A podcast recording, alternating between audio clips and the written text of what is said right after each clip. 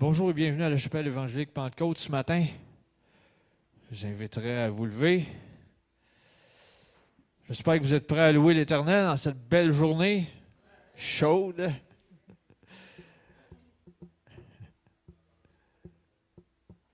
Alléluia. Je l'ai déjà partagé souvent. La parole nous dit dans les psaumes que tout ce qui respire loue l'Éternel. Donc, vous respirez ce matin. Donc, vous n'avez pas le choix de louer l'Éternel. J'ai mis les pieds dehors ce matin assez, tôt, puis j'entendais déjà les oiseaux chanter. Fait que si les oiseaux chantent, vous pouvez chanter aussi. Amen. Alléluia.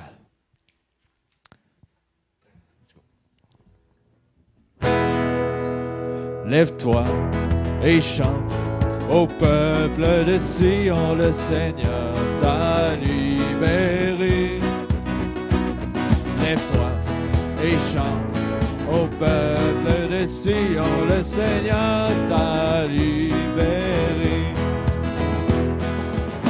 Ouvre ton cœur et jouis-toi devant lui. Ouvre ton cœur et jouis-toi devant lui. Ouvre ton cœur et jouis-toi devant lui, le Seigneur est ton roi. Lève-toi et chante au peuple de Sion, le Seigneur t'a libéré. Lève-toi et chante au peuple de Sion, le Seigneur t'a libéré. Cœur et jouis-toi devant lui. Ouvre ton cœur et jouis-toi devant lui. Ouvre ton cœur et jouis-toi devant lui. Le Seigneur est ton roi. Lève-toi, lève-toi et chante au peuple de Sion. Le Seigneur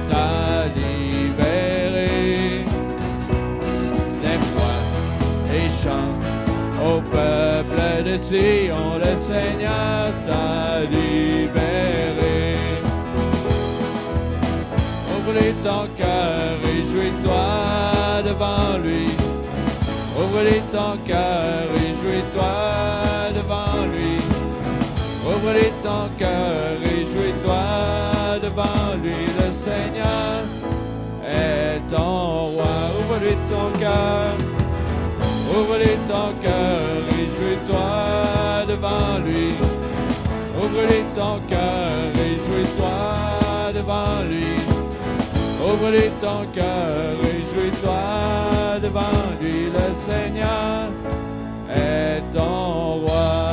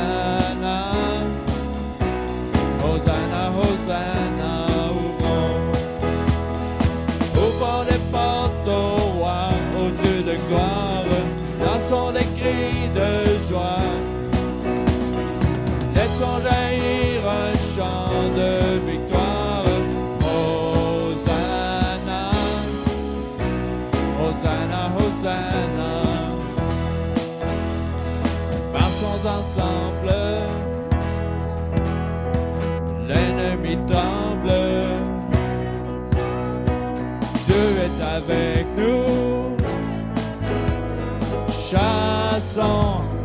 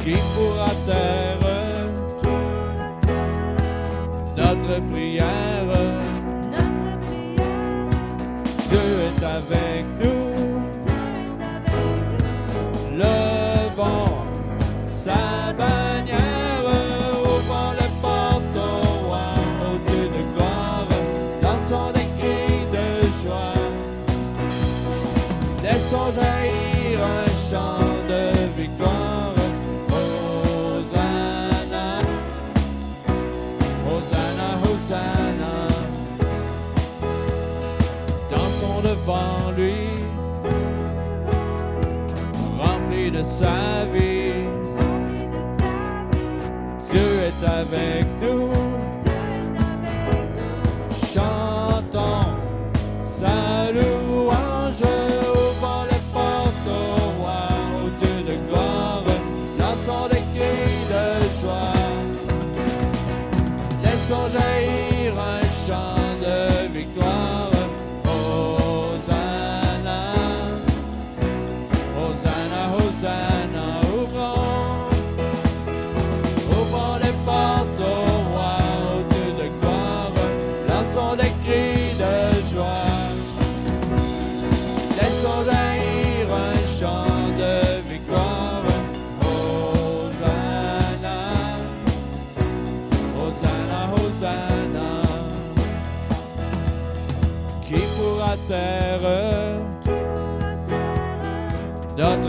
prière?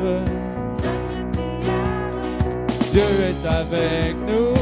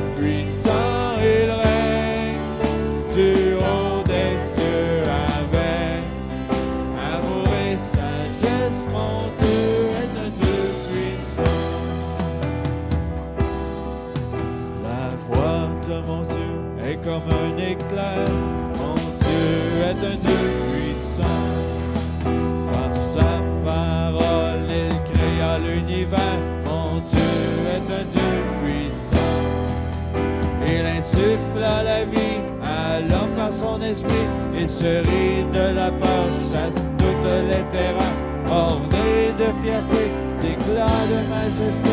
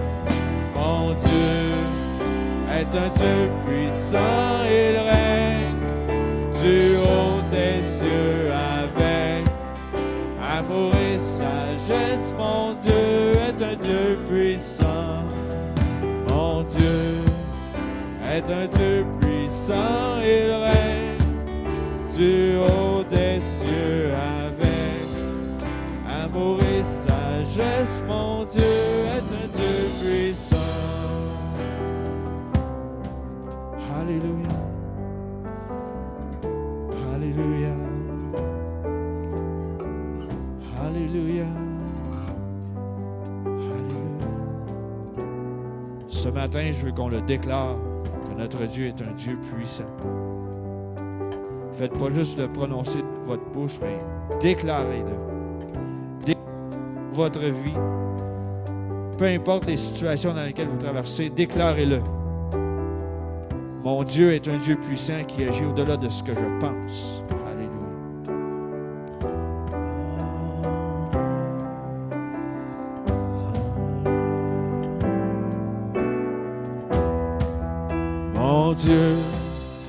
est un Dieu puissant, il règne du haut des cieux avec amour et sagesse. Mon Dieu est un Dieu puissant, mon Dieu, mon Dieu est un Dieu puissant, il règne du haut des cieux avec amour et sagesse. Mon Dieu est un Dieu puissant, mon Dieu.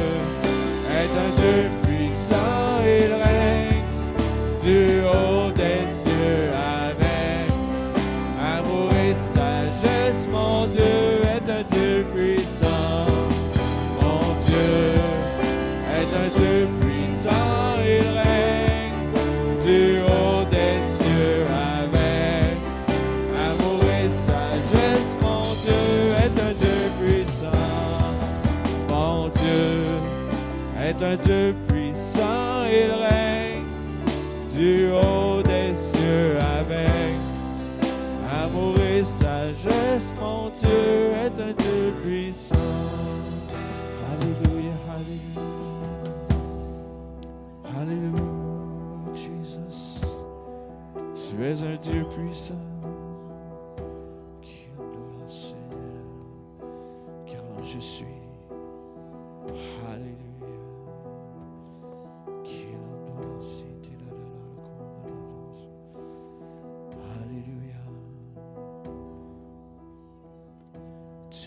Puissant, toute gloire te revient, tout honneur, toute puissance.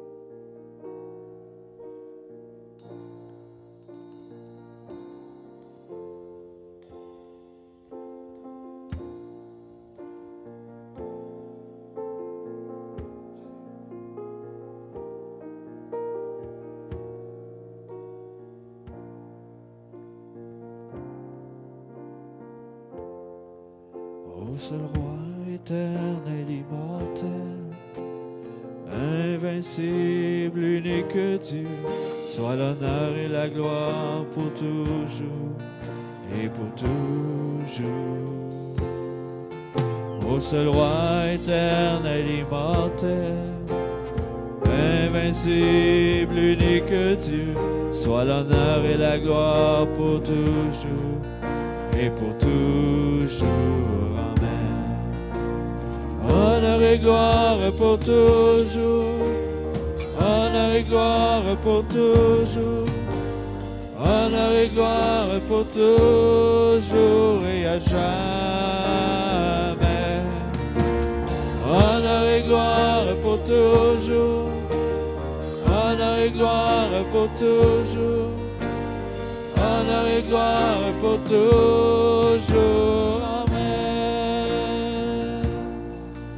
Ô seul roi éternel, immortel, invincible, unique Dieu, soit l'honneur et la gloire pour toujours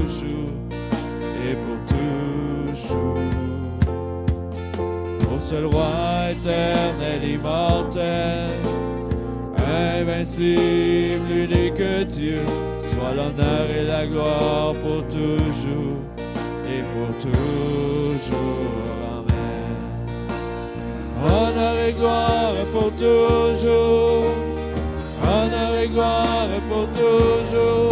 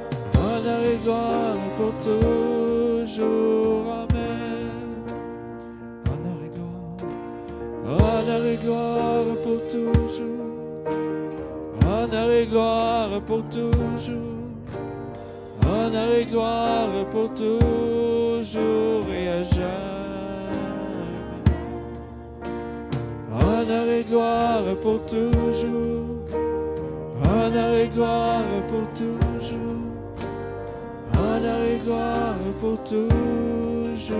Amen. Alléluia.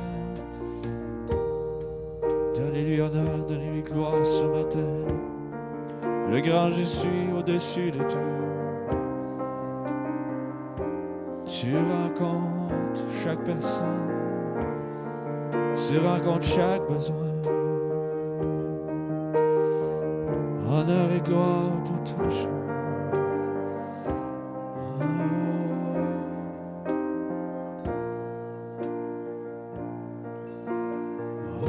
et gloire pour toujours.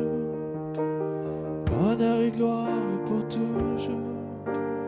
Honneur et gloire pour toujours et à jamais.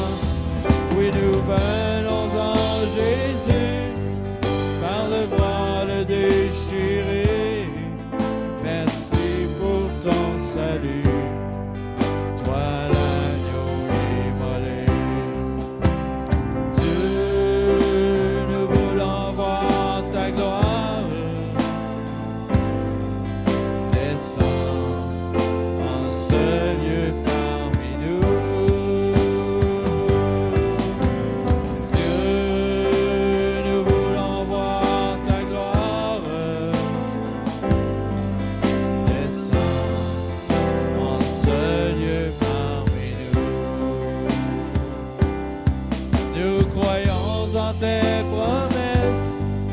Oui, Amen en Jésus. Nous sommes conscients de nos faiblesses. Sans ta grâce, nous sommes perdus. Mais nous venons en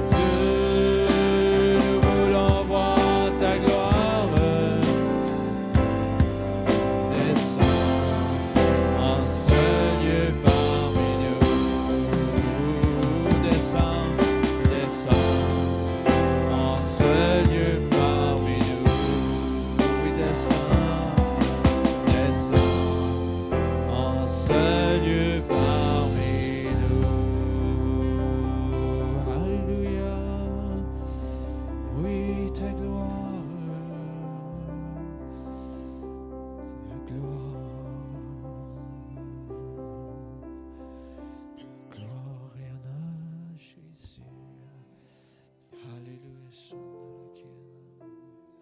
Oh.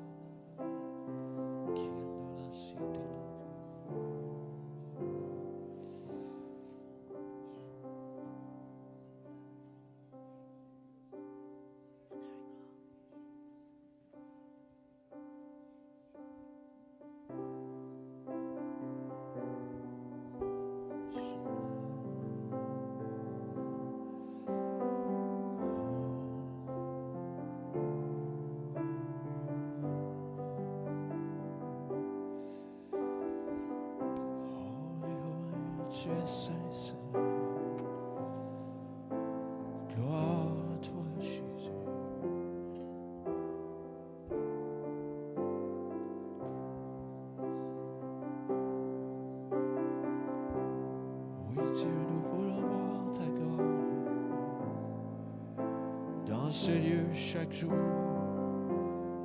partout où nous sommes, que ta gloire se répande. La gloire, que ta gloire se répande, que la gloire te revienne.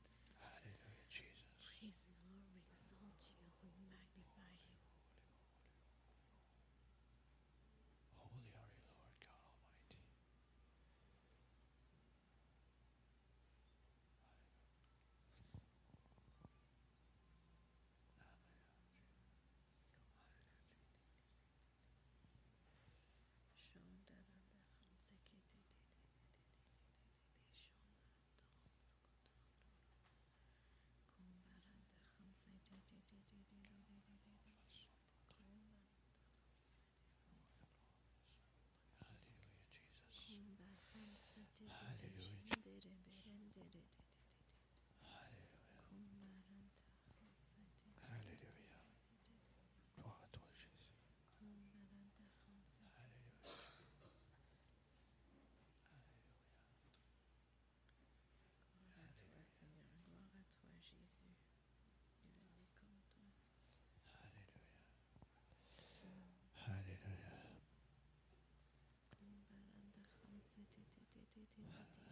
Père éternel, toute gloire te revient ce matin.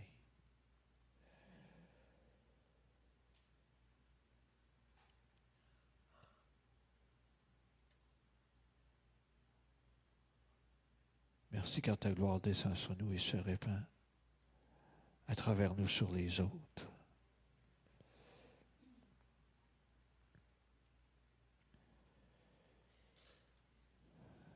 Qu'on ne veut pas ta gloire juste pour être béni, mais qu'on puisse bénir les autres, Père. Et qu'ensuite on glorifie ton nom pour ton œuvre. Et on te remercie dans le nom de Jésus. Amen. Alléluia. Alléluia. Alléluia. Alléluia. Dieu est bon Amen. et tout le temps. Amen. Et des fois, c'est plus dur de le dire, mais Dieu est bon tout le temps. Alléluia.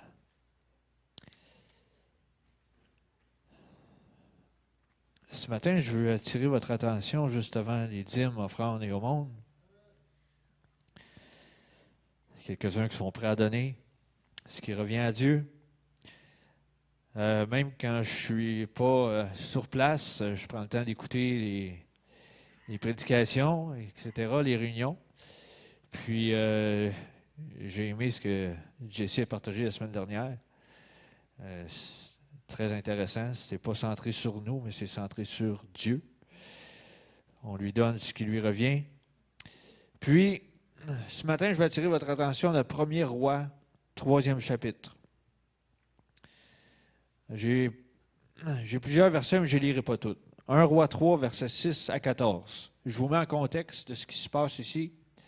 C'est que, au travers des livres 1 Samuel, 2 Samuel, c'est tout le, récit de. euh, ont parlé de Samuel au départ, ensuite ils ont parlé du, euh, du roi Saül, du roi David.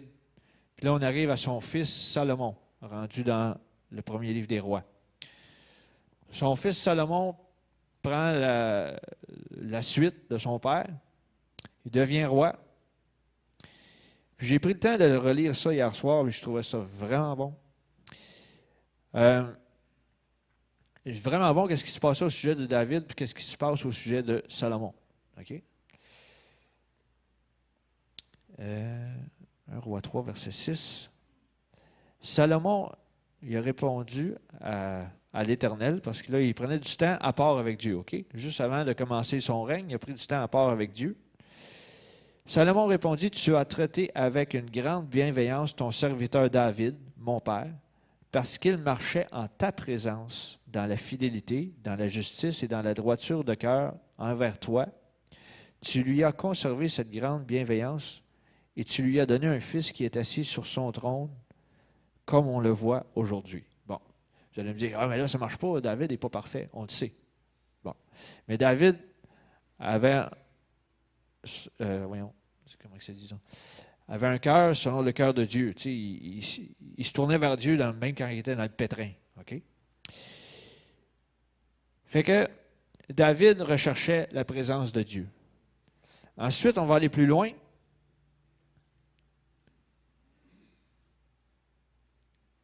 Voici ce qu'il demande. Verset 7. Maintenant, Éternel mon Dieu, tu as fait régner ton serviteur à la place de David, mon père, et moi je suis qu'un jeune homme, je n'ai point d'expérience. Ton serviteur est au milieu du peuple que tu as choisi, peuple immense, qui ne peut être ni compté ni nombré à cause de sa multitude. Preuve qu'on sert un Dieu d'abondance. Accorde à ton serviteur un cœur intelligent pour juger ton peuple, pour discerner le bien du mal. Car qui pourrait juger ton peuple, ce peuple si nombreux? Voyez-vous ce qu'il demande? Il demande l'aide de Dieu, il demande la présence de Dieu. On continue plus loin. Cette demande de Salomon plut au Seigneur. Et Dieu lui dit, puisque c'est là ce que tu demandes, puisque tu ne demandes pour toi ni longue vie, ni, ni les richesses, ni la mort, ni la mort de tes ennemis, et que tu demandes de l'intelligence pour exercer la justice, voici j'agirai selon ta parole. Je te donnerai un cœur sage et intelligent, de telle sorte qu'il n'y aura eu personne avant toi qu'on ne verra, et qu'on ne verra jamais personne de semblable à toi. Je te donnerai en outre, ou je te donnerai au-delà ce que tu n'as pas demandé, des richesses et de la gloire, de telle sorte qu'il n'y aura pendant toute ta vie aucun roi qui soit ton pareil. Et si tu marches dans mes voies en observant mes lois et mes commandements, Comme l'a fait David, ton père, je prolongerai tes jours. Qu'est-ce que je veux ressortir ici? C'est qu'avant avant de rechercher la provision de Dieu, cherche sa face.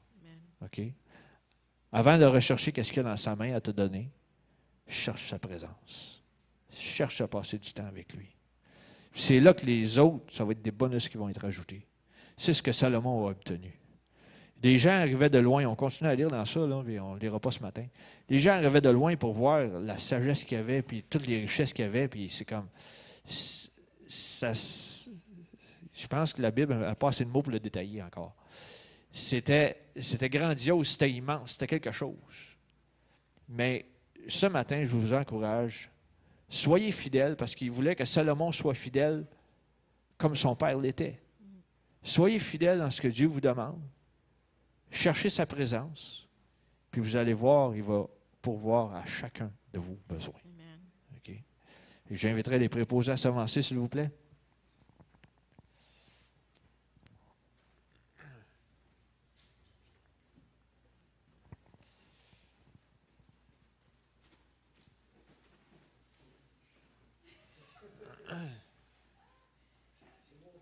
Ah, c'est ton tour, merci.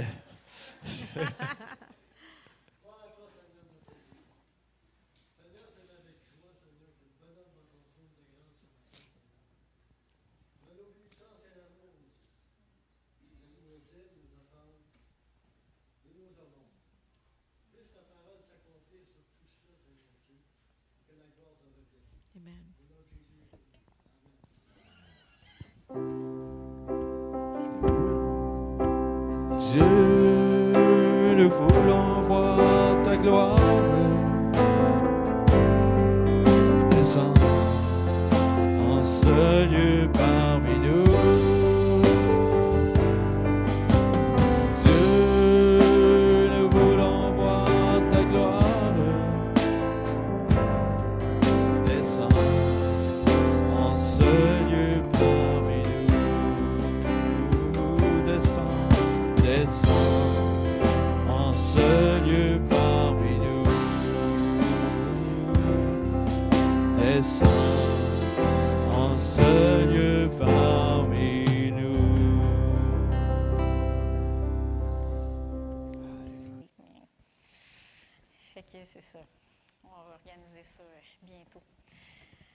J'avais quelque chose à dire avant de pour le témoignage, mais avant de concernant la, la- parole qui a été donnée par euh, notre sœur Diane.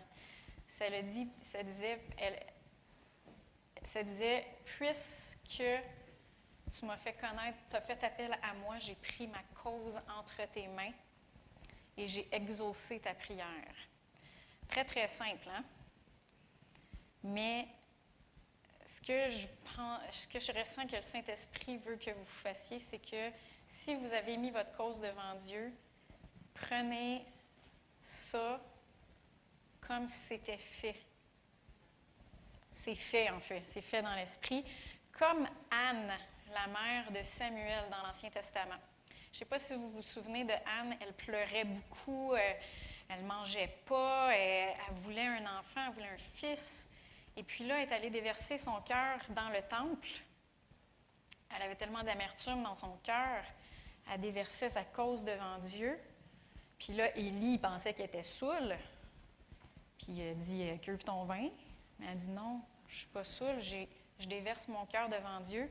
Puis Élie a dit Va, ma fille, Dieu t'a entendu. Et à partir de ce moment-là, elle sort de là, puis elle s'en va fêter, elle s'en va manger, elle s'en va. Elle n'était pas enceinte là encore. là. Mais elle a pris pour du cash qu'est-ce que le prêtre lui avait dit. Elle a dit Tu as été entendu, va en paix. Fait que je, je sens que c'est- ça que le Saint-Esprit voulait dire ce matin. Tu as mis ta cause devant Dieu, j'ai pris ma cause entre tes mains, j'ai exaucé, exaucé ta prière. Fait que va, réjouis-toi tout de suite. Qu'est-ce qui est arrivé? Un an plus tard, elle a eu un petit bébé. Et ça a été le grand prophète Samuel. Fait que je voulais juste euh, compléter ça. Là. Et maintenant, on a euh, notre sœur Jeannette qui aimerait ça euh, donner un témoignage. Vous savez, des fois, on prie. On prie, puis euh, y a- des, Dieu se manifeste, puis c'est bon de lui donner la gloire. Je ne sais pas si tu veux parler à ta place ou si tu veux faire le pas jusqu'en avant. Je vais te donner un micro.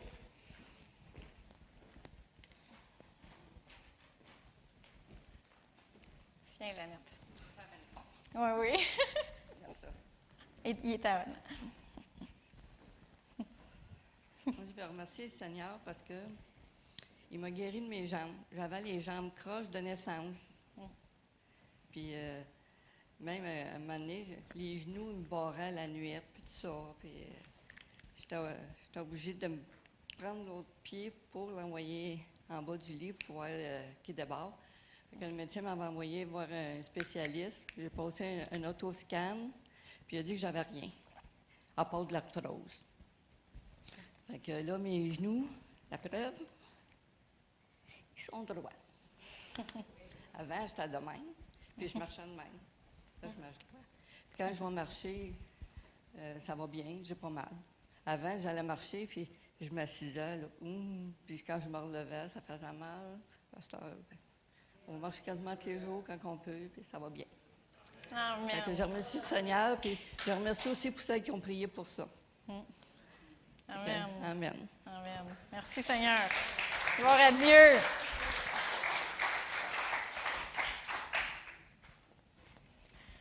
C'est bon de donner gloire à Dieu. Amen.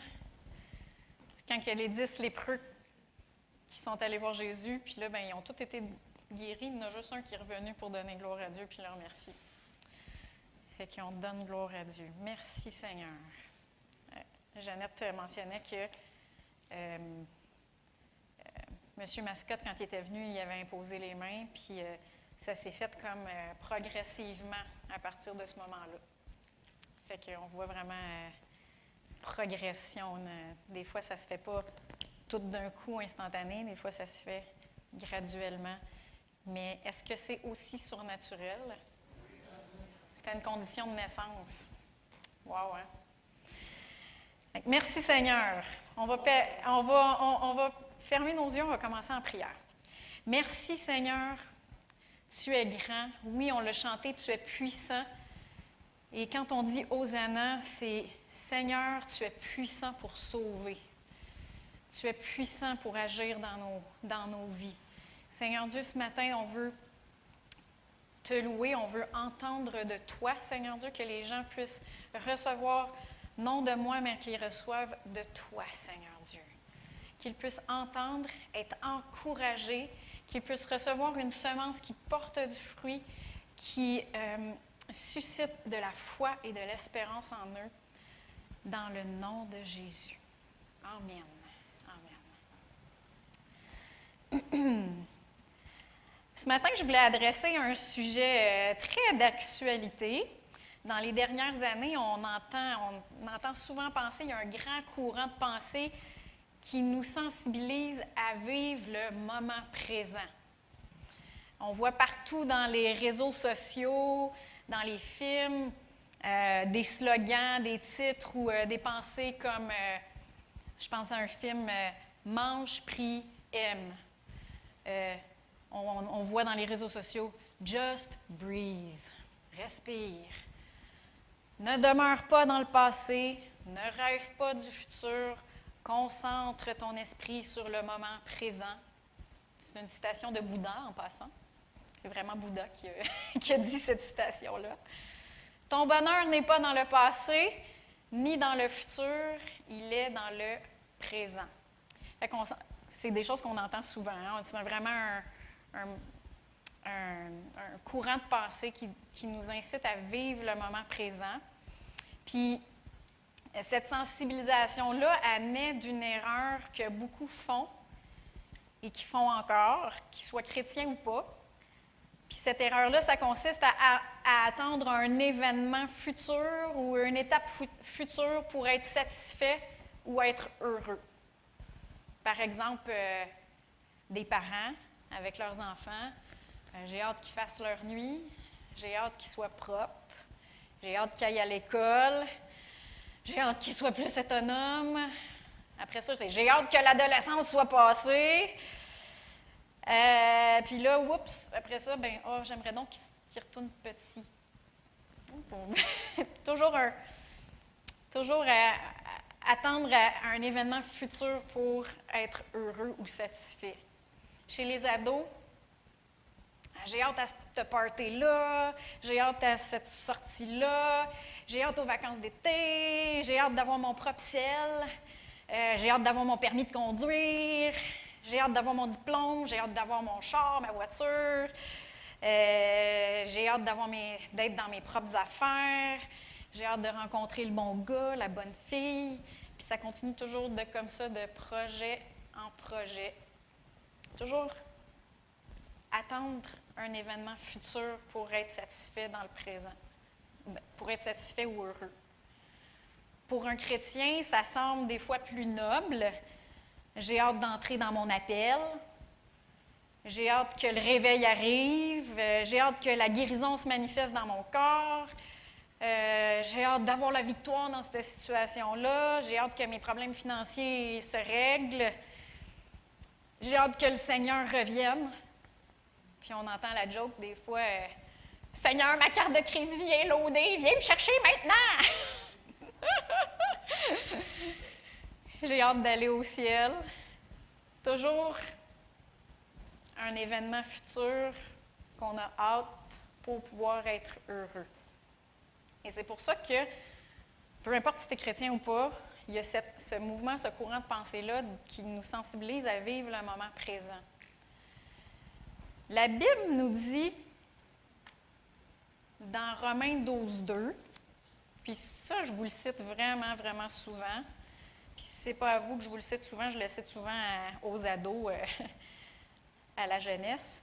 Ne vous conformez pas au monde présent, mais soyez transformés par le renouvellement de votre intelligence, afin que vous discerniez quelle est la volonté de Dieu, ce qui est bon, agréable et parfait. Quand il y a un courant de pensée, c'est important de ne pas juste se laisser entraîner par ce courant de pensée-là. Là, il y a un, ça fait plusieurs années qu'il y a un, un courant de pensée comme ça. C'est important de pas juste se laisser entraîner, mais de l'examiner, puis de regarder qu'est-ce que Dieu y en pense. Qu'est-ce qu'il nous en dit dans sa parole? Vive le moment présent.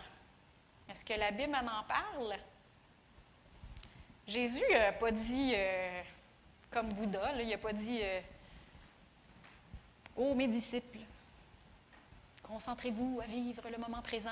Il n'a jamais dit ça. Mais, par contre, la Bible en, en parle. Elle parle du contentement.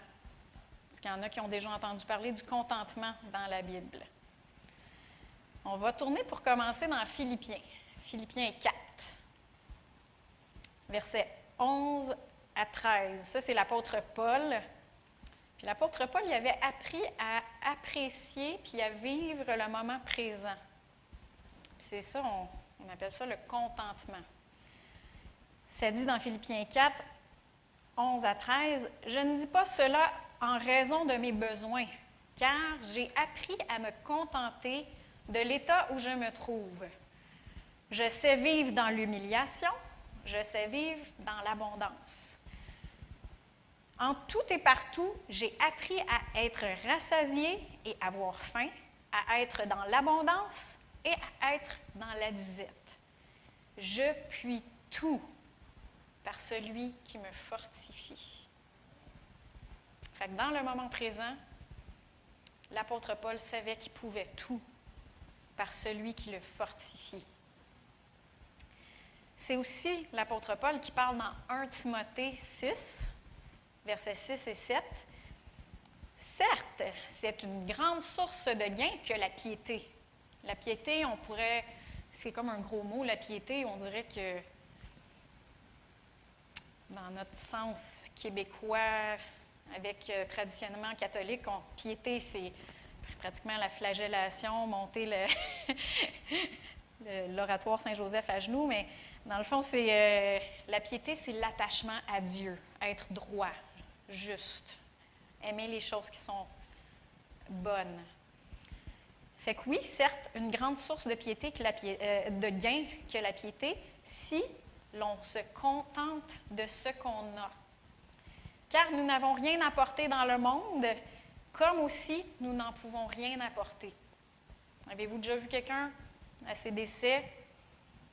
Moi, j'ai jamais vu personne partir au ciel euh, avec mes, mes- yeux physiques.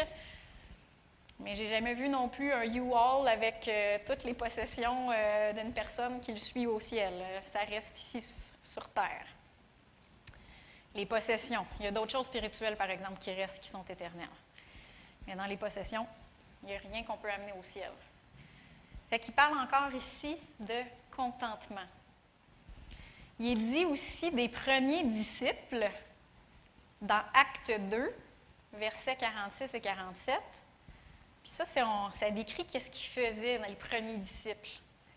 Chaque jour, avec persévérance, ils étaient au temple d'un commun accord. Ils rompaient le pain dans les maisons et prenaient leur nourriture avec allégresse et simplicité de cœur. Ils louaient Dieu et obtenaient la faveur de tout le peuple. Est-ce qu'ils vivaient le moment présent? Toute simplicité de cœur, dans l'allégresse. C'était pas compliqué. Même dans l'Ancien Testament, on parle de vivre le moment présent. On a parlé tantôt avec euh, Donald de Salomon. Salomon, c'est lui qui a écrit euh, les ben, la plupart des proverbes ont été écrits par, par Salomon, pas toutes, mais la plupart. Et on va aller dans Proverbe 3, versets 5 et 6. On sait que Dieu a donné à Salomon beaucoup de sagesse. Ça dit Confie-toi en l'Éternel de tout ton cœur et ne t'appuie pas sur ton intelligence. Reconnais-le dans toutes tes voies et c'est lui qui aplanira tes sentiers. Reconnais-le dans toutes tes voies. Reconnaître le Seigneur. Oui, je crois qu'il faut reconnaître le Seigneur dans la manière qu'il faut qu'on se fasse diriger par lui. Mais euh, dans la version Martin, le verset 6, ça dit Considère-le dans toutes tes voies et il dirigera tes sentiers. Ça veut dire qu'il faut apprendre à le voir, à le reconnaître, à le considérer dans notre, dans notre moment présent, dans qu'est-ce qu'on vit maintenant. La Bible a dit euh, dans Romains 1, 20 que les perfections invisibles de Dieu, sa puissance éternelle et sa divinité se voient fort bien depuis la création du monde, quand on les considère dans ses ouvrages. S'il y en a qui considèrent la nature, considèrent le ciel étoilé, considèrent toute euh, la magnificence de la création, puis qui reconnaissent de notre monde, euh, comment est-ce qu'on pourrait dire, le, monde civilisé. Il y en a qui regardent ça puis qui disent Hmm, Nous sommes tellement insignifiants, nous sommes une petite bébite parmi un autre bébite, par- parmi plusieurs bébites, et comment ça qu'on a fini? Et puis, mais considère pas, ils ne considèrent pas que c'est Dieu qu'on voit, que c'est sa puissance. Et et euh, Salomon, il dit, considère-le dans toutes tes voies et il dirigera tes sentiers. Fait que oui, dans le moment présent, dans les situations qu'on passe, il faut apprendre à reconnaître Dieu. Et malheureusement, souvent les gens, en recherchant le spectaculaire, ils manquent le surnaturel de Dieu. Ils passent à côté. Ils passent à côté de ce que Dieu est en train de faire. Le surnaturel de Dieu. Et dans Ecclésiaste, c'est encore Salomon qui écrit, mais là, c'est Salomon qui est à la fin de sa vie. Et c'est aussi un Salomon qui s'est éloigné de Dieu. Un Salomon qui, euh, qui s'est éloigné de Dieu. Il a laissé, euh, euh, par les femmes, il a laissé l'adoration des faux dieux, puis des- des choses rentrer dans sa vie. Mais c'est quand même l'Ecclésiaste, c'est quand même un livre qui est inspiré de Dieu pareil. Le Seigneur lui a quand même inspiré ça. Et souvent, il y a les gens qui ne veulent pas lire Ecclésiaste parce qu'ils trouvent ça euh, déprimant. Vanité, des vanités, tout est vanité. Puis une des clés dans Ecclésiaste, c'est les mots sous le soleil. Si vous voulez comprendre Ecclésiaste, qu'est-ce qui est vanité des vanités? C'est sous le soleil. Fait que sous le soleil, c'est ce qui est terrestre, c'est ce qui est physique, ce qui est euh, naturel. Fait que c'est ça qui est vanité des vanités. C'est juste une petite, euh, une petite clé pour vous aider à comprendre Ecclé- Ecclésiaste. Mais on va tourner dans Ecclésiaste euh, chapitre 5 et je l'ai pris dans la seconde 21. On va commencer au verset 17. Il dit, Voici ce que j'ai vu. Il est bon et beau pour l'homme de manger et de boire et de prendre du plaisir dans le travail qu'il accomplit sous le soleil, pendant la durée de vie que Dieu lui accorde, car c'est sa part. Et même si un homme a reçu de Dieu des richesses et des biens, s'il lui en a donné le pouvoir d'en manger, d'en prendre, prendre sa part et de se réjouir au milieu de son travail, c'est un cadeau de Dieu. De se réjouir de son travail dans notre moment présent, c'est ça notre thème aujourd'hui, c'est un cadeau de Dieu. En effet, il ne se souviendra pas beaucoup de la durée de sa vie parce que Dieu l'occupe en déversant la joie dans son cœur. Fait qu'on voit les mots contentement, reconnaissance, allégresse, joie, simplicité de cœur. Oui, la, la Bible, elle, elle parle vraiment de vivre le moment présent. Et les premiers chrétiens, ils savaient vivre le moment présent. Par contre, comme qu'il y a un, fossé d'un côté de la route qui consiste à toujours attendre un événement futur pour être satisfait ou pour être heureux dans le présent, il y a aussi l'autre côté de la- l'autre fossé de l'autre côté de la route. Et ça, c'est vivre le moment présent sans espérance. Et ça, c'est quelque chose qui est important. Il y a deux, il y a deux fossés de, ch- de chaque bord de la route. Pas être satisfait, toujours attendre quelque chose dans l'avenir. Et l'autre côté, c'est vivre le moment présent, mais sans, sans espérance. Il y a une, une des raisons pourquoi est-ce que les gens vivent leur moment présent sans espérance, c'est qu'il y a c'est la pensée qu'il n'y a rien après la mort. La pensée que on croit qu'on s'éteint comme une fleur. Hein, On vit notre vie, on s'éteint comme une fleur, puis après ça, il n'y a plus rien après la mort. Fait que dans ce temps-là, mais qu'est-ce qui reste? Il reste à vivre notre vie du mieux qu'on peut, puis d'en profiter. Puis on le voit, euh, on le voit beaucoup dans, la manière de penser aujourd'hui. On voit les gens qui vont vivre des relations euh, amoureuses avec euh, un gars ou une fille qui savent que c'est pas trop compatible, mais il me fait du bien maintenant. Ou ils savent que c'est une relation qui ne sera pas viable à long terme, mais bon, il me fait du bien maintenant ou elle me fait du bien maintenant, fait qu'on va vivre le moment présent.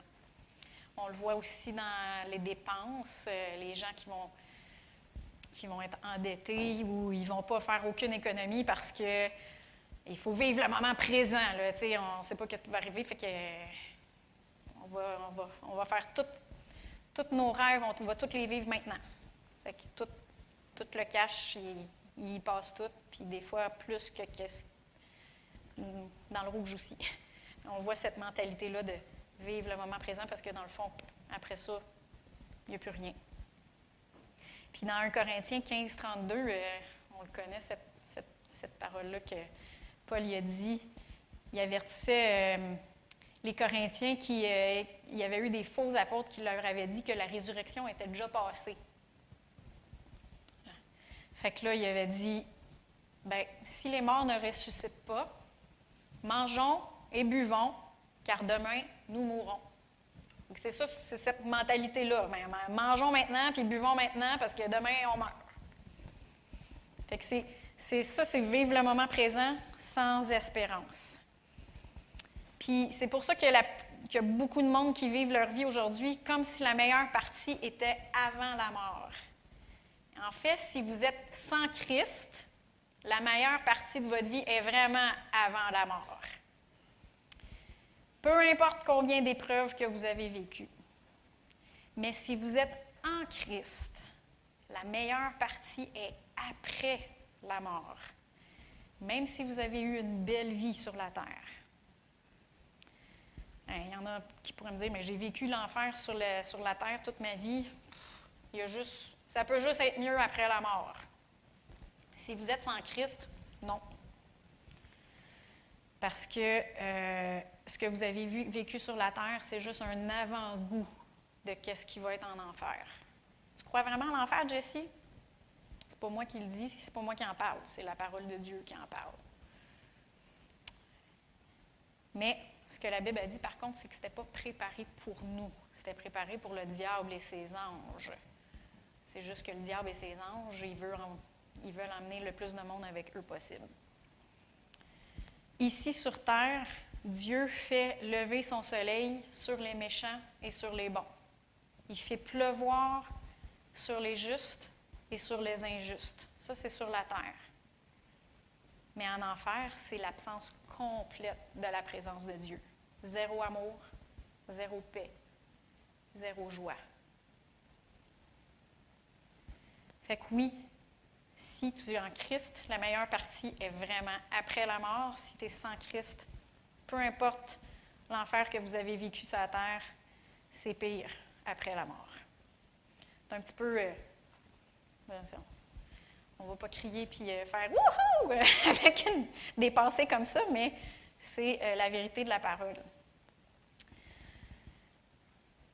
Fait que c'est important de.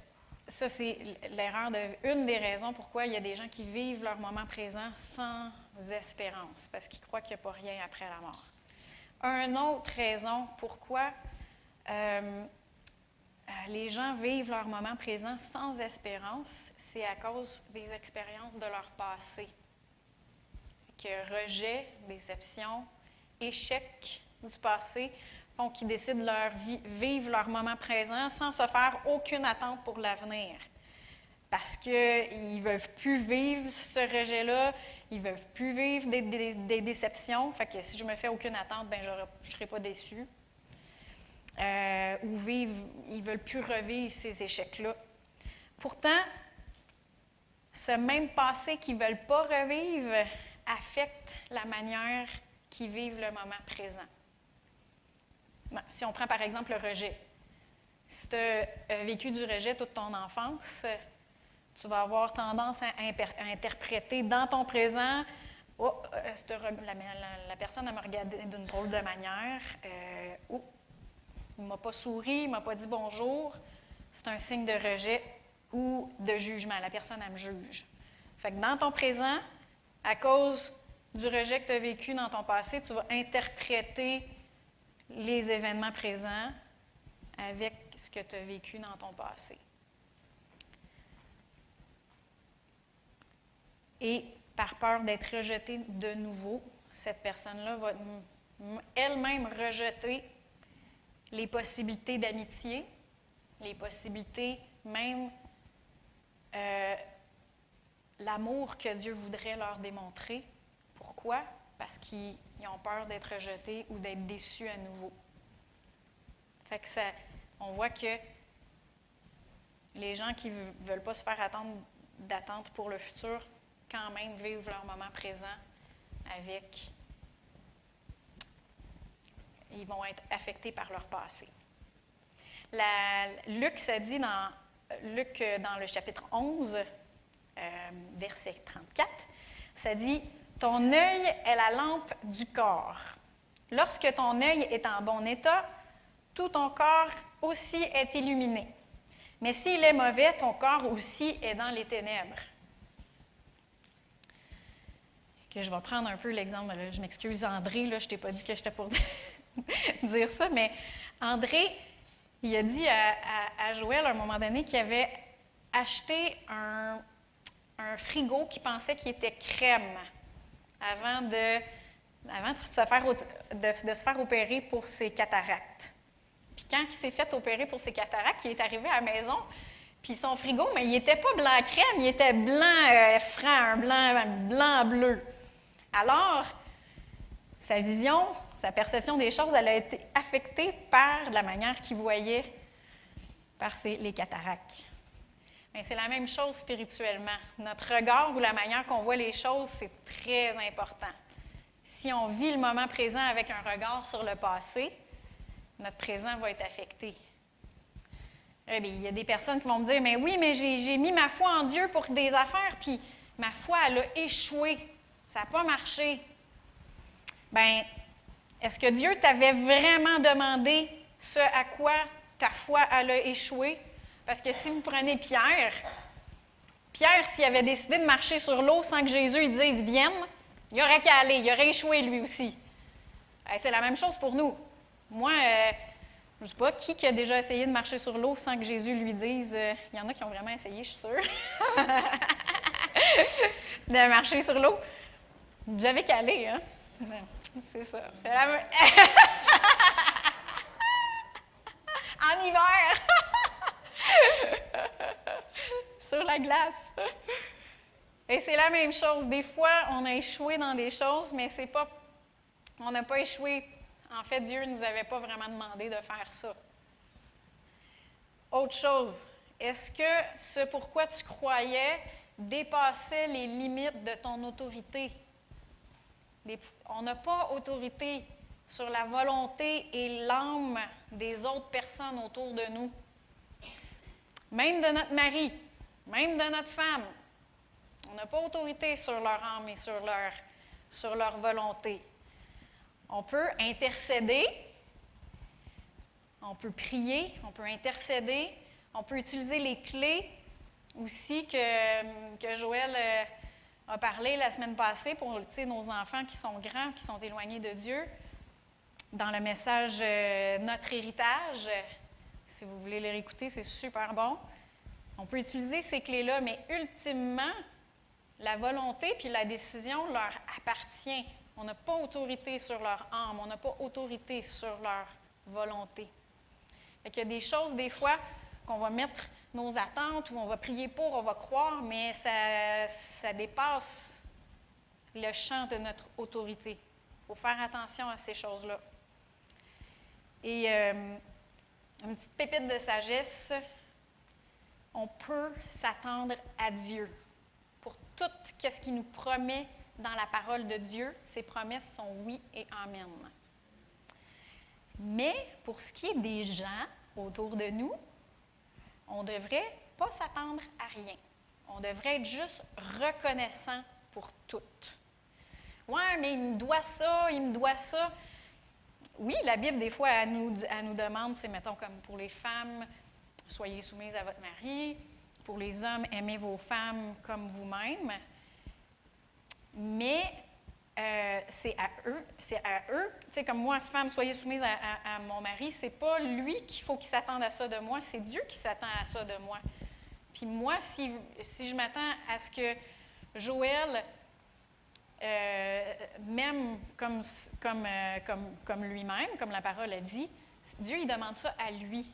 Moi, il n'est pas obligé. C'est ça que je veux dire, en fait. Il n'est pas obligé. C'est sa propre volonté. Mais s'il le fait par lui-même, par contre, je peux être vraiment reconnaissante. Si je m'attends à rien, je ne serai pas déçue de quelqu'un d'autre. Par contre, je peux être reconnaissant pour tout. Et quand que c'est un dû pour nous, mettons que ce serait un dû qui m'aime comme lui-même, mais je me disqualifie de la grâce. Je vais juste vous donner un exemple, peut-être que ça va euh, être plus clair que ce que je veux dire. Mettons, bon, moi je demande souvent à mes, à mes parents et mes beaux-parents de garder mes enfants, des fois pour euh, des, des réunions ou des choses comme ça. Je leur demande de l'aide quand on a des pratiques de musique ou des choses comme ça. Pour moi, je fais très attention que ce soit jamais un dû. Je leur demande, et si ça leur convient, merci Seigneur. Je suis reconnaissante, mais ce n'est pas un dû pour moi. Si c'était un dû pour moi, est-ce que eux autres, ça serait une grâce pour me le donner? Ça serait-tu quelque chose qu'ils font de bon cœur ou qu'ils peuvent me, me donner par grâce? Non, parce que là, ça serait un dû pour moi. Fait que ça serait moins fun pour eux. Tandis que si c'est quelque chose que je leur demande, mais je leur laisse entre leurs mains, puis c'est pas un dû pour moi, bien là, ils peuvent le faire de bon cœur, et là, je peux être vraiment reconnaissante. Amen?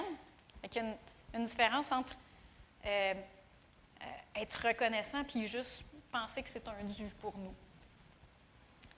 Fait que c'est une petite pépite de sagesse. On peut s'attendre à Dieu pour tout, mais pour ce qui est des gens, soyons reconnaissants pour tout à la place. Et si Dieu t'avait vraiment demandé ou t'avait vraiment promis quelque chose, la semence de la parole de Dieu est éternelle. Et si vous avez laissé tomber cette semence-là, il n'est pas trop tard, parce que la, semence de Dieu est éternelle. Fait que vous pouvez reprendre cette semence-là et euh, revenir dans la foi et dans l'espérance par rapport à ce que Dieu vous avait dit. Il n'est pas trop tard, vous n'avez pas échoué. Fait ça, c'est juste des petites choses euh, quand on pense que, ouais, mais j'ai eu des échecs, euh, j'ai, j'ai échoué, ma foi, elle a échoué. Mais faites juste regarder ces petites choses-là, puis revenez dans l'espérance. Et donc, c'est important de. Une, une des raisons qu'on a dit pour euh, vivre le moment présent sans espérance, c'est de penser qu'il n'y a rien après la mort. De, de vivre notre moment présent, mais de ne pas avoir d'espérance à cause de, des mauvaises expériences de notre passé. Mais est-ce que vous saviez aussi qu'on peut s'empêcher de vivre notre moment présent avec de l'espérance à cause des bonnes expériences du passé aussi? J'ai moi-même beaucoup de beaux moments avec Dieu.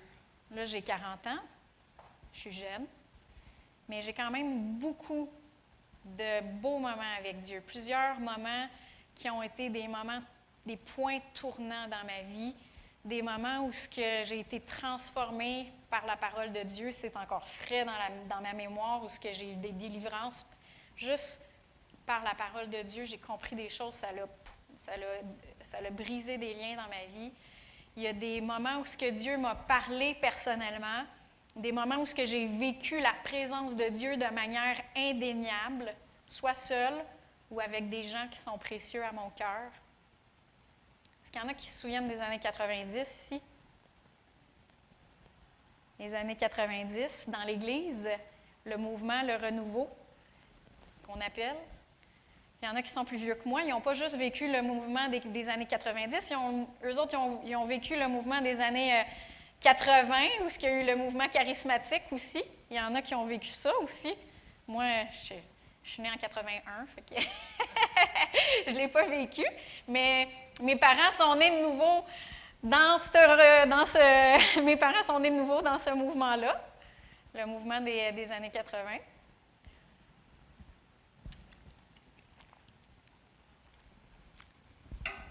Mais si on vit notre moment présent avec juste notre regard vers ces beaux moments-là, on pourrait vouloir reproduire aujourd'hui qu'est-ce qui s'est passé dans ce temps-là. Même avec des personnes significatives de ce temps-là. Et même si on ne veut pas nécessairement reproduire le passé, si on n'a pas d'espérance pour l'avenir, on ne sera pas prêt à vivre le malaise ou l'inconfort que l'inconnu ou la nouveauté peut nous faire ressentir dans le moment présent. Alors, ben, pour pas euh, vivre de malaise ou quoi que ce soit, ben, on va chérir le passé, les beaux moments qu'on a vécus dans le passé, puis on va juste se satisfaire du statu quo aujourd'hui. Dans Ecclésiaste, on va retourner dans Ecclésiaste, chapitre 7, verset 10. Puis là, je l'ai pris dans la parole de vie. Si vous ne l'avez pas, la parole de vie, vous pouvez lire juste en arrière. Ça dit Ne dis pas autrefois, c'était mieux qu'aujourd'hui. Pourquoi donc? Celui qui pose cette question n'est pas un sage. Le bon vieux temps. C'était bien mieux qu'aujourd'hui. Pourquoi donc? L'abbé m'a dit, celui qui pose cette question n'est pas un sage. Fait que, oui, vivre le moment présent, même à cause de nos... Si on vit avec notre regard tourné vers le passé, même si c'est des bonnes choses qui s'est passées dans, dans, notre passé, ça peut euh, nous empêcher de vivre pleinement le moment présent. Parce a vraiment des connexions que Dieu crée avec des gens qui sont dans nos vies. Puis il y en a que ces connexions-là sont vraiment éternelles, des belles connexions. Euh, mais si on n'a pas d'espérance de qu'est-ce que Dieu va faire, des belles choses que Dieu va faire dans l'avenir, on va limiter Dieu dans la façon qu'il peut agir dans notre présent. Je vais juste vous donner une, une situation hypothétique. Mettons que moi, ça fait 35 ans que je suis dans cette église ici. Je suis ici depuis 5 ans, que j'ai 5 ans. J'ai vraiment dans cette église beaucoup euh, d'amis, des, connexions divines. Euh, j'ai des beaux moments, des beaux souvenirs, j'ai des beaux moments avec Dieu. Et là, Dieu me demanderait d'aller partir à une église à Timbuktu. Euh, premièrement, ben, il faudrait que je sois vraiment sûre que Dieu me demande vraiment d'aller à Timbuktu, parce que, comme on disait tantôt, si je pars euh, comme Pierre sans avoir l'ordonnance euh, vient, ben, euh, je vais me planter. Deuxièmement, il faudrait vraiment que j'aie une révélation que Dieu m'aime et qu'il aime les autres pour que m'envoie vers les gens de Timbuktu.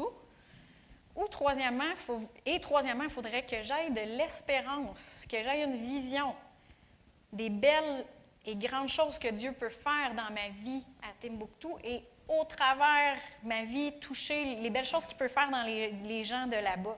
Sinon, je ne serais pas capable de, laisser- de passer l'inconfort puis le malaise de laisser mon connu ici, ça fait 35 ans que je suis ici, pour partir vers l'inconnu, la nouveauté, des nouveaux lieux, des nouvelles façons de faire, des nouvelles relations, des nouvelles amitiés. Voyez-vous que ça prend de l'espérance des fois pour pouvoir vivre pleinement, pas des fois, on va le voir avec mon enseignement, qu'il faut vivre notre moment présent, mais avec de l'espérance.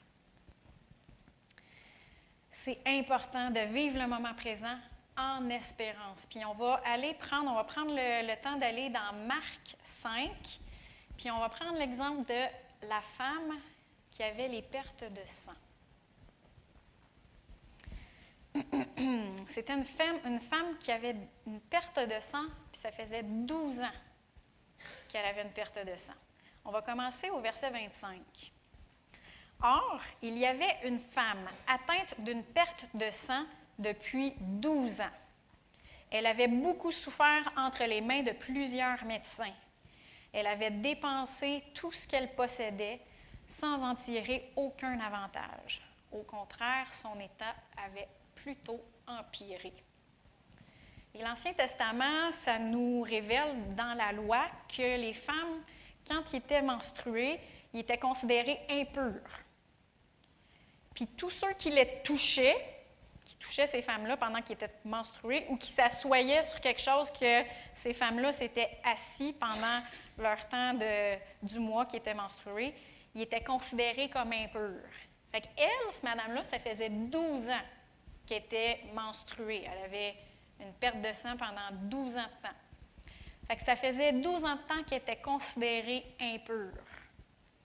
Fait qu'on peut on peut savoir aussi que dans la, la- la mentalité juive, elle, cette juive-là, ça faisait 12 ans qu'elle était obligée de pratiquer la distanciation, que euh, personne qui pouvait la toucher. Ou s'il le faisait, il était obligé euh, après d'aller se purifier, de faire le procédé de, de pur- de purification. Que la Bible a dit, si on continue, euh, Jésus s'en alla avec lui, Jairus, et une grande foule le suivait et le pressait. Que ça fait 12 ans qu'elle pratique la distanciation. Pensez-vous que cette femme-là est à l'aise dans les grandes foules? Elle n'est pas à l'aise dans les grandes foules. Si cette femme-là, elle avait vécu son moment présent avec un regard sur son passé, elle aurait pu dire ben, J'ai déjà tout essayé, puis je suis juste pire. Ou euh, je suis vraiment mal à l'aise dans les foules, je ne suis pas capable. Je suis pas capable. Je- Ça fait 12 ans que, que, que j'ai pas touché à personne. Je suis pas capable de passer là-dedans. Oublie ça. ça ah non, je suis pas capable. Gros malaise. Ou c'est contre la loi de toute manière? Je peux pas, là. Qu'est-ce qui l'a rendu capable de passer par-dessus tout ça dans son moment présent? Qu'est-ce qui lui a permis d'obtenir dans son présent la complète guérison? C'est la foi, c'est l'espérance.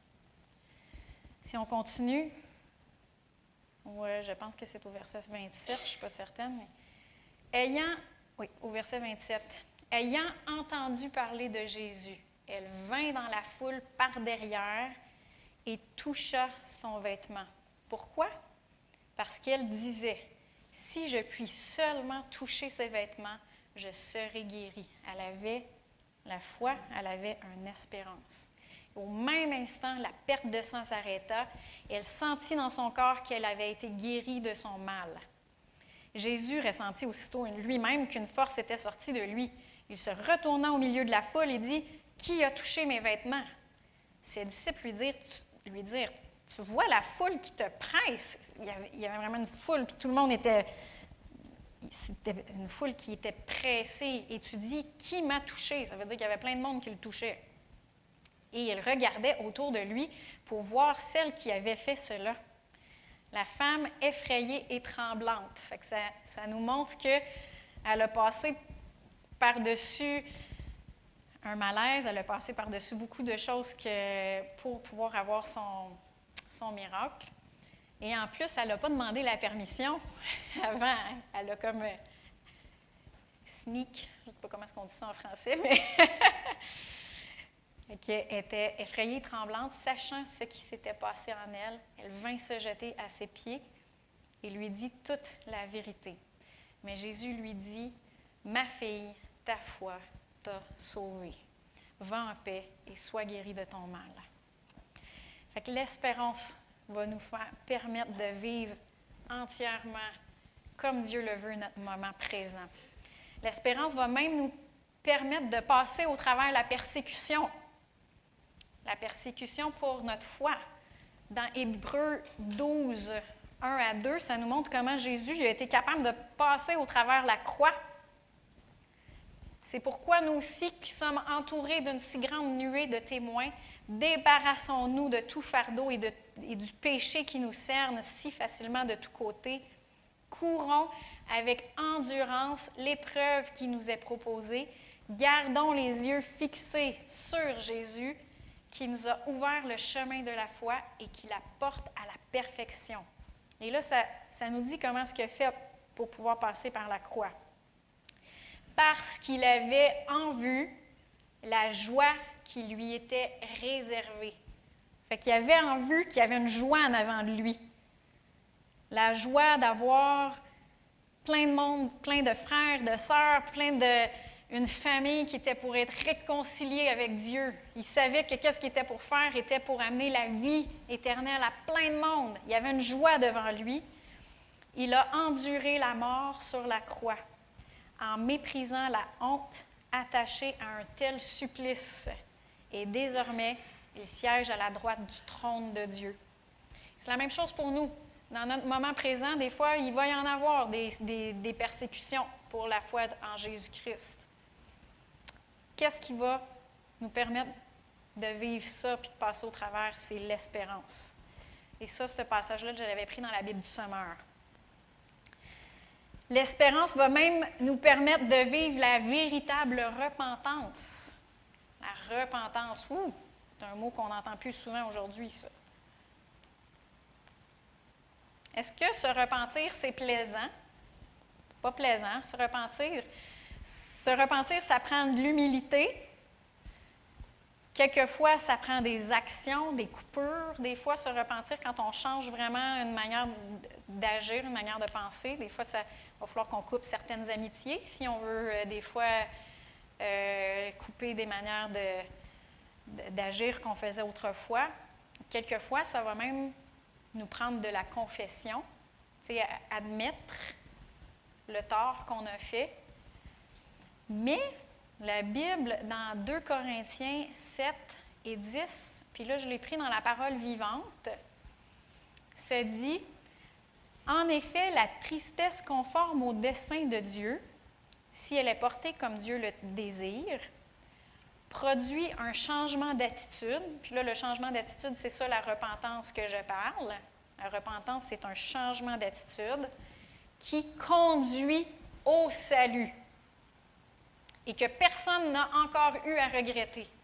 Que la véritable repentance, quand on est vraiment convaincu de péché, mais qu'on se repent vraiment, ça va conduire au salut. Il y a de l'espérance. Tandis que la tristesse selon le monde, ça mène au désespoir et à la mort. Fait que ça, c'est une petite, manière de reconnaître si tu es dans la condamnation. Si c'est de la condamnation euh, qui vient, que le diable essaie de vous condamner sur quelque chose, regardez, est-ce que vous êtes dans le désespoir? Est-ce qu'il y a de l'espérance au bout de ça? S'il n'y a pas d'espoir, c'est parce que c'est de la condamnation. Si c'est de la véritable repentance, il va y avoir du salut au bout de ça. Il va y avoir de l'espoir, de l'espérance, de la vie.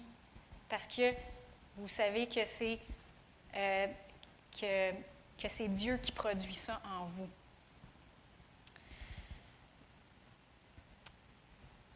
L'espérance affecte vraiment notre moment présent. Saviez-vous que c'est en espérance qu'on a été sauvé? C'est en espérance qu'on a été sauvé. Dans Romains 8, on va, je pense que je saute un verset, là, Mélodie. Et dans Romains 8, on va commencer au verset 23.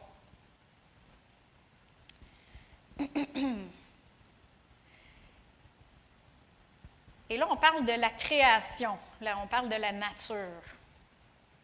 Ce n'est pas elle seule qui soupire, mais nous aussi, qui avons pourtant dans l'esprit un avant-goût de cet avenir.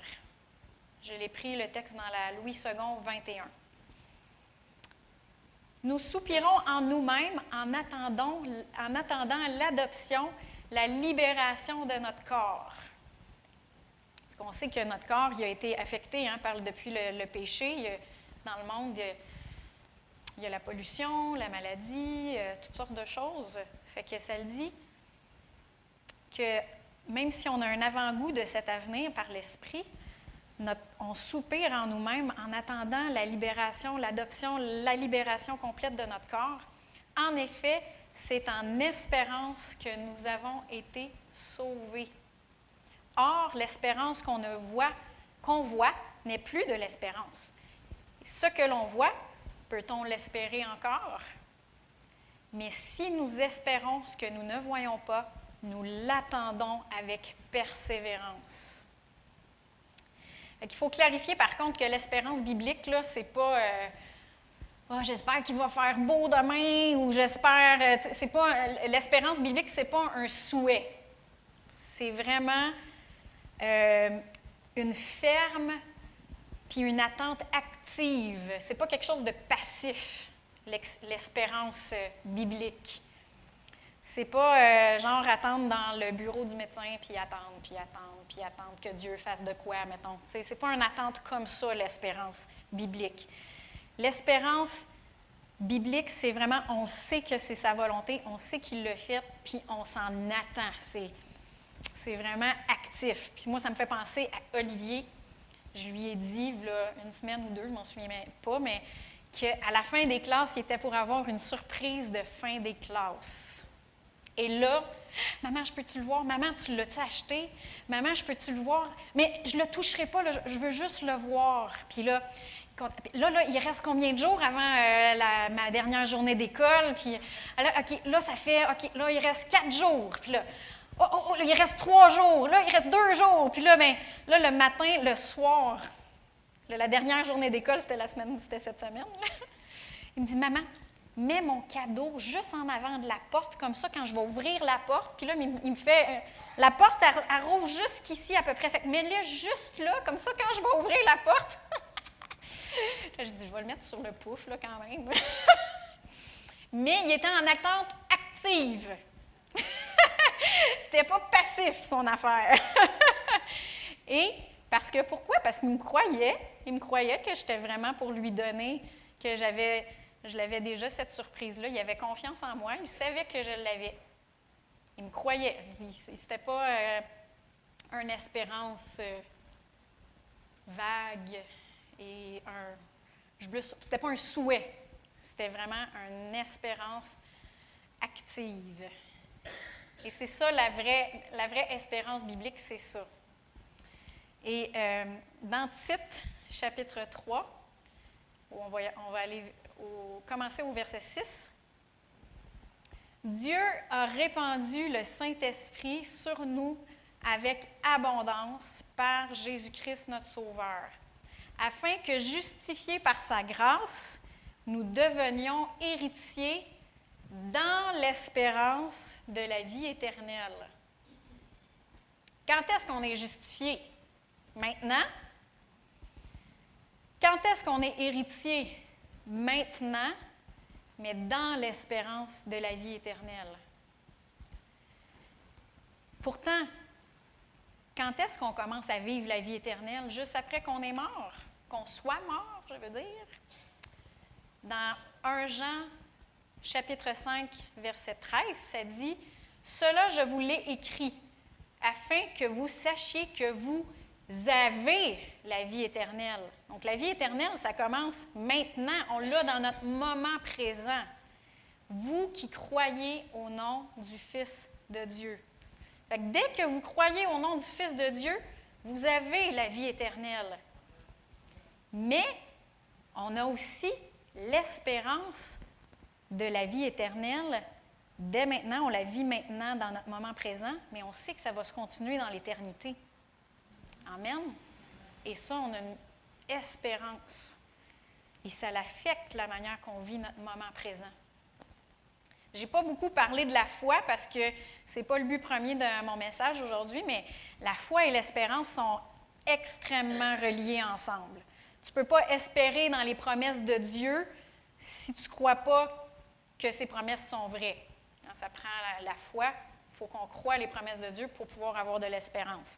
Tu ne peux pas t'attendre à Dieu si tu ne crois même pas que Dieu existe. Il faut que tu aies la foi que Dieu existe pour pouvoir, euh, t'attendre à Dieu. Fait la foi et l'espérance sont extrêmement reliées. Et la Bible dit qu'un jour, on va le voir face à face. On va aller dans 1 Jean, Mélodie, on saute un autre verset. 1 Jean, on commençait euh, à au verset 2, la deuxième partie du verset. Ça dit Mais nous savons que lorsqu'il sera manifesté, nous serons semblables à lui parce que nous le verrons tel qu'il est. Quand on va arriver devant Jésus, on va le voir face à face. On va être pareil, on va être semblable à lui. On va se regarder puis on va voir Ouh! Parce qu'on va le voir tel qu'il est. Mais quiconque a cette espérance en lui se purifie comme lui, le Seigneur, est pur. Et quand est-ce que celui qui a cette espérance-là en lui se purifie-t-il? On se purifie maintenant. Fait que dès quand tu as l'espérance que quand on va le voir, on va être comme lui, on se purifie maintenant dans notre moment présent. Fait que notre espérance, ça l'affecte notre moment présent. Ça la- ça l'affecte. Si on a, cette espérance-là en lui, on se purifie. Il y a un autre verset qui montre comment est-ce que notre espérance va affecter comment est-ce qu'on va vivre notre moment présent. Dans Hébreux 6, versets 19 et 20. Cette espérance, nous l'avons. L'avons, c'est le temps présent. Hmm? Cette espérance, nous l'avons comme une ancre solide et ferme pour notre âme. Elle pénètre au-delà du voile. Fait que notre espérance, c'est une ancre pour notre âme qui pénètre au-delà du voile. L'autre bord du voile, c'est quoi qu'il y a dans le lieu très saint? La présence de Dieu. La présence de Dieu. Le voile il a été déchiré hein, pour nous dans le Nouveau Testament. Et là, cette espérance-là, on l'a présentement comme une ancre pour notre âme dans la présence de Dieu. Là où Jésus est entré pour nous comme un précurseur devenu souverain sacrificateur pour l'éternité selon l'ordre de Melchisédek. Alors on vit la présence de Dieu maintenant. Pourquoi? À cause de notre espérance. Fait que vivre le moment présent, oui, c'est dans la Bible. Oui, c'est dans la Bible. On, on vit l'instant présent dans le contentement, dans la reconnaissance, dans la simplicité, mais on la vit dans l'espérance. Amen. C'est comme ça que le vivre le moment présent selon la Bible. Selon la Bible. C'est vis ton moment présent, mais en espérance. On va tourner dans 1 Corinthiens 13, 13. Vous connaissez. Ça dit maintenant. C'est quand maintenant? C'est maintenant, c'est dans notre moment présent? Donc, ces trois choses demeurent. Demeurent, c'est au présent. La foi, l'espérance, l'amour. Mais la plus grande, c'est l'amour. La foi, l'espérance. Extrêmement important, l'espérance aussi. Et l'amour. Fait que je vous encourage ce matin. Je vous encourage à pas lâcher votre espérance, à pas juste vous satisfaire de vivre votre moment présent sans aucune espérance, mais vivez dans le contentement, dans la simplicité, dans l'allégresse, dans la joie, mais vivez en espérance. Cessons de nous limiter nous-mêmes, de limiter Dieu en vivant notre présent juste en regardant dans le passé, sans s'attendre à Dieu pour le futur. Et euh, c'est pour ça que je vous encourage. J'espère que ce matin, ça va raviver cette espérance-là, cette espérance divine-là, cette espérance active pour que vous puissiez vraiment vivre pleinement votre moment présent. Et euh, si jamais, on a eu Eugene May qui est venu, si jamais vous avez déjà eu des prophéties que vous savez, que vous savez dans l'esprit que c'était Dieu qui vous les a données, gardez-les. Si Dieu vous a parlé à vous personnellement, sans aucune autre personne, écrivez-les, ces paroles-là que Dieu vous a dit.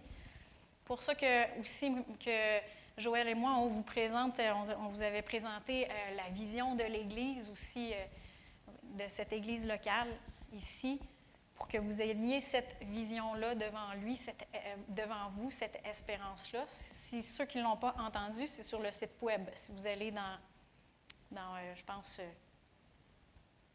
mission- ma- notre mission, quelque chose du genre, vous allez voir c'est quoi la vision de notre Église. Mais remettez l'espérance devant vos yeux parce que c'est ça qui nous permet de vivre pleinement notre moment présent. Et euh, je vais finir avec le verset Romains 15, 13.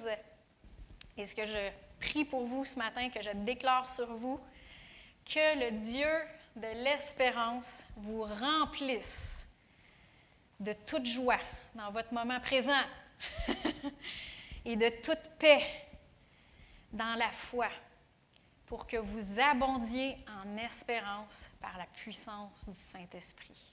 Amen. Vous allez pouvoir vous lever.